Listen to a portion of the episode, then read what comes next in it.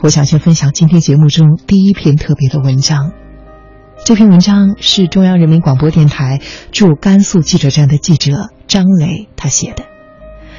这是一个男生啊，题目呢叫做《那些一起混账的日子》。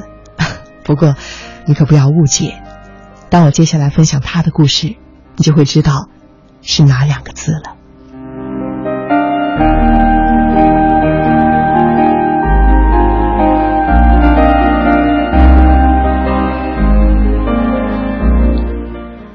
张磊，他的这个故事讲述了在央广工作的记者的工作状态，同时，也讲述了在多年前发生的那一场震撼人心的地震——汶川地震。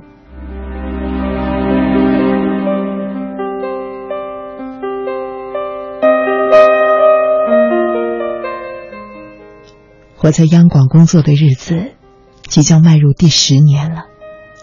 我特别想和大家说说我的那些混账的日子，别想歪了，混呢是混账的混，可是账呢是帐篷的帐，这个帐是在文县县委大院的帐篷里，在那儿我度过了难忘的二十多天。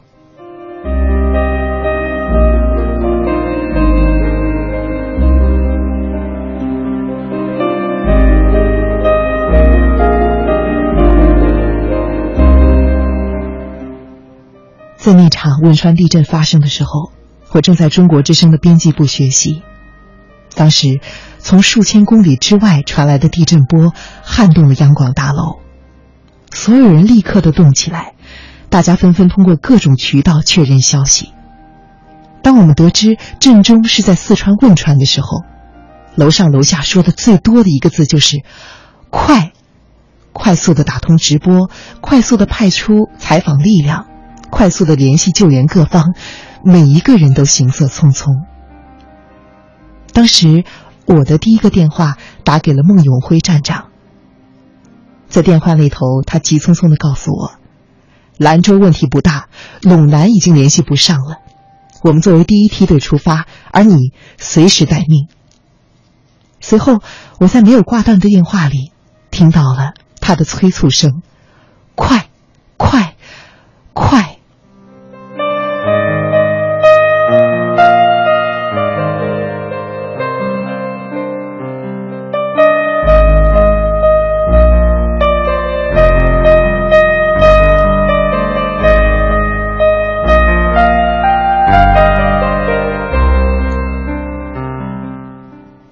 而接下来的几天呢，我都被安排在中国之声的导播间帮忙。每当前方同事揣揣着、踹着、喘着粗气，讲述前往震中的艰辛的时候，我也替他们捏着一把汗。当他们强忍着悲痛，用沙哑的声音描述现场的惨烈的时候，我们也湿了眼眶。而当成功救援的欢呼声和掌声从前方传来的时候，我们相拥庆祝，热泪盈眶。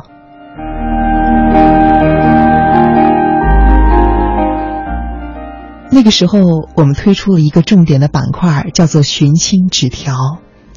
当灾区的人们经历了巨大的恐惧和悲伤之后，寻找失散的亲朋，成为他们坚持下去的动力。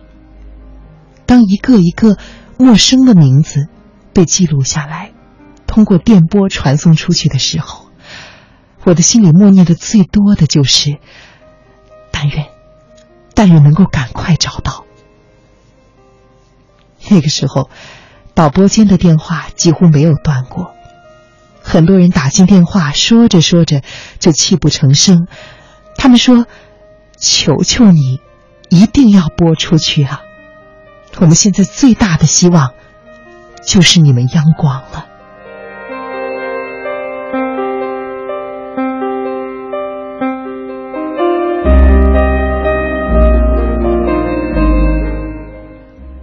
六天之后，我作为第二梯队赶赴甘肃灾区。那个时候，地震初期人们的慌乱和迷茫已经不多见了，但是时不时的从脚下就像一条蛇一样游过去的余震，提醒着所有人，这里并不安全。我们的帐篷编号是十九，十平米左右的空间，摆了六张床。除了我之外，还有县委宣传部的几位同志。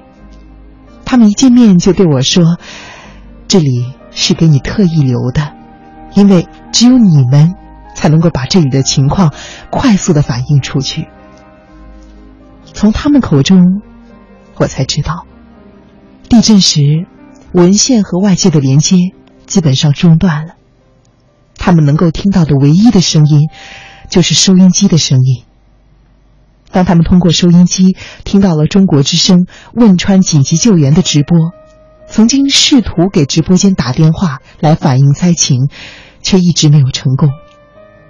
而直到站长带领采访组到达之后，文献的灾情才通过电波，终于的被外界知晓。那个时候，我才知道了什么是广播的力量。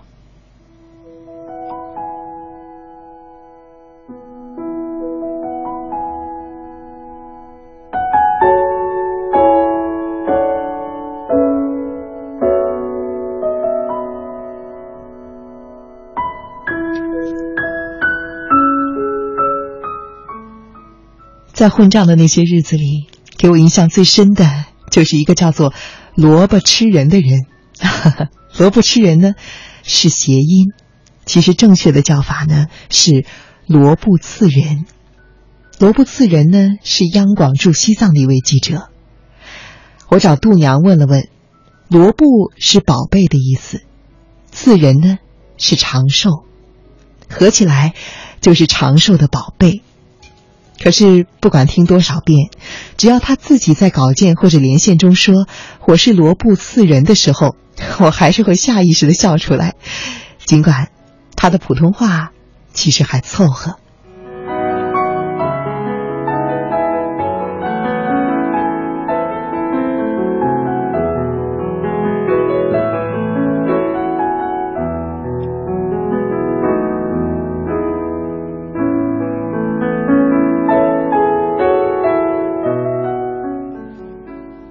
二零一零年的四月十四号，我在北京参加驻地记者培训。那个时候，又一场地震降临到了青海省的玉树州。当时，我正和罗布次人在台内培训。接到命令之后，我们立即出发。到了西宁之后，接到第一个任务就是押送后勤保障物资去灾区。这个时候，央广的精兵强将正在不断的赶往。如果后勤的补给跟不上，一定会影响到战斗力。为了保证前方记者的后勤供应，我们在青海站凌晨站长的带领下，紧急的采集物资，装满了两辆小面包车。临出发前，凌晨站长还特意把家中的碗筷给我们带上，并且嘱咐说：“到了灾区，如果有条件，让大家能吃一口热饭。”西宁到玉树，八百多公里的路程，我们走了十七个小时。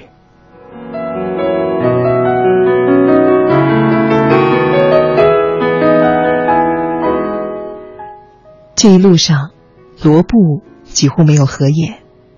他说：“没事儿，你多休息，去了还要干活儿。我们西藏来的没有什么反应，多陪司机聊聊天。”安全一些，而我对他还有一个新的印象，是细心。我想，如果罗布听到这段节目，恐怕以为我要故意的编排他。但是，这是事实。当时每天的采访需要徒步十几里，甚至是几十公里采访。为了轻装上阵，第一天我只装了几块巧克力，没有想到。到下午两点多钟，我就饿得走不动了。这个时候，罗布变戏法似的从兜里掏出了饼子、蛋黄派，还有矿泉水。他说：“以前在西藏采访，有时候一整天都在无人区，如果不随身多带点吃的，肯定会受罪。”